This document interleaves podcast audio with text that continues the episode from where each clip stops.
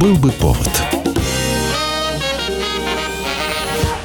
Здравствуйте, я Михаил Антонов, и эта программа «Был бы повод». 11 июня на календаре. И рассказ о событиях, которые происходили в этот день, но в разные годы, ждет вас в сегодняшней передаче.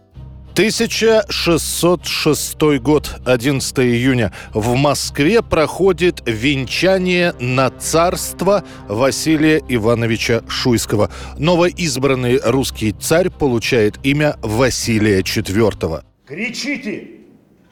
Многие лета великому царю и государю!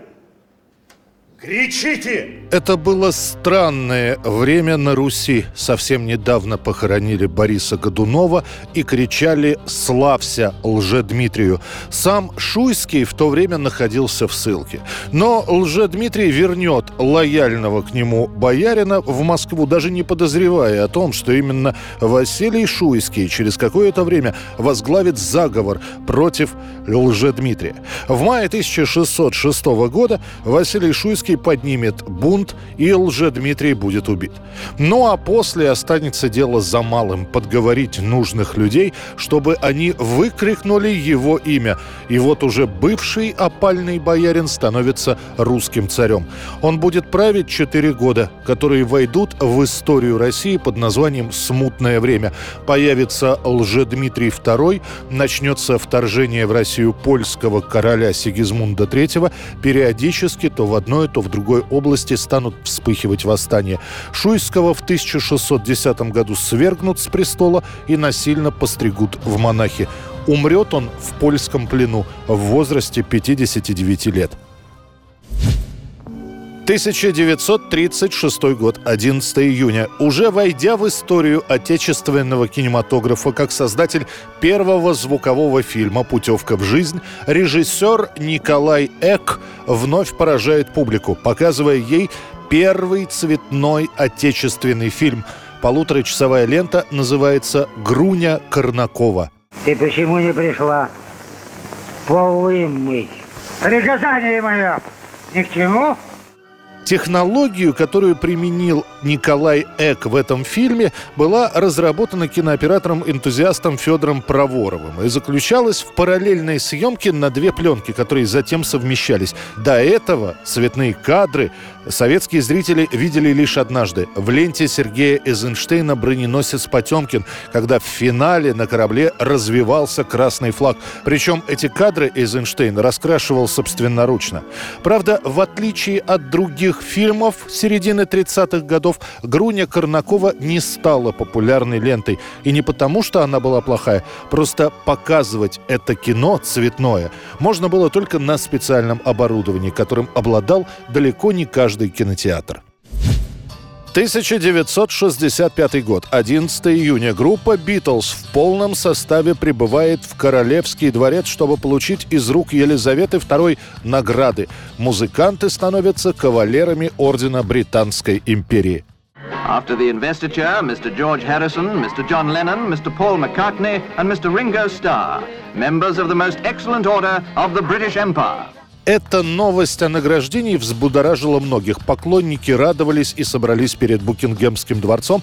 Консерваторы стали ворчать. Дескать, невиданное дело. Одна из высших наград королевства впервые вручается музыкантам. До этого подобных случаев не было. Один человек, полковник Фредерик Уок, даже передал обратно 12 медалей, которые он заслужил за время обеих мировых войн. «Награждение Битлз», — написал он, — «выставило на посмешище все, за что страна выступает. Я слышал, как они поют и играют, и я думаю, что они ужасны». В королевском указе о награждении говорится «за вклад в развитие британской культуры и ее популяризацию по всему миру». Soon.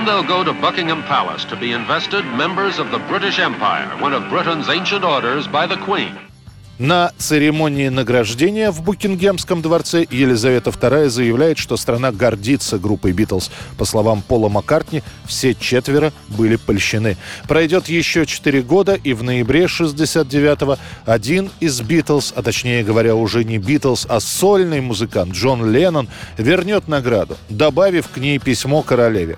Ваше Величество, я возвращаю награду в знак протеста против вашей поддержки действий Америки во Вьетнаме и против того, что моя песня опускается в чартах. С любовью, Джон Леннон.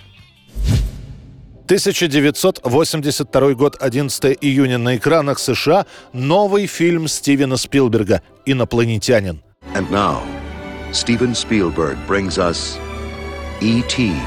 the Extraterrestrial – Режиссер еще продолжает принимать похвалу критиков за свой предыдущий фильм, первую ленту о приключениях Индианы Джонса. И вот готова уже еще одна работа, на всей раз про доброго и неуклюжего инопланетного пришельца, которого забывают на Земле.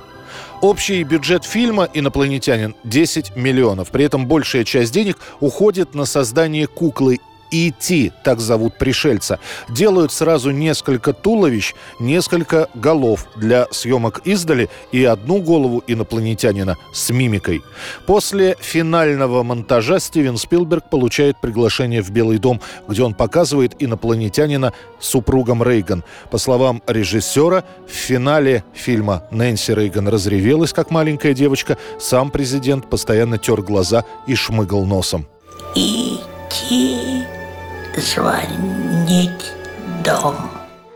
Лента соберет в прокате почти миллиард, без четверти. Фрагмент фильма, где главный герой взлетает на велосипеде и летит на фоне огромной луны, станет заставкой для Спилберговской студии. А «Инопланетянин» возглавит рейтинг лучших детских фильмов почти на 15 лет.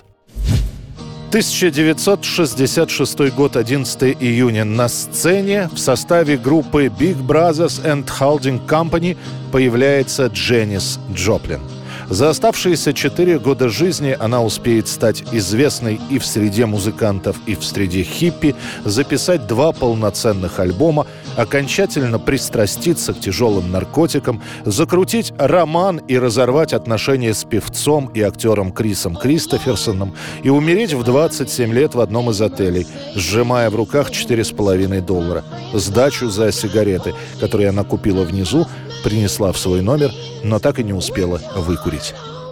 Это была программа «Был бы повод» и рассказ о событиях, которые происходили в этот день, 11 июня, но в разные годы. Очередной выпуск завтра. В студии был Михаил Антонов. До встречи.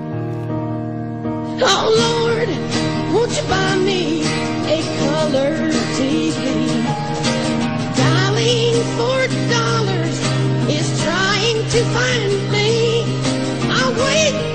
delivery each day until three.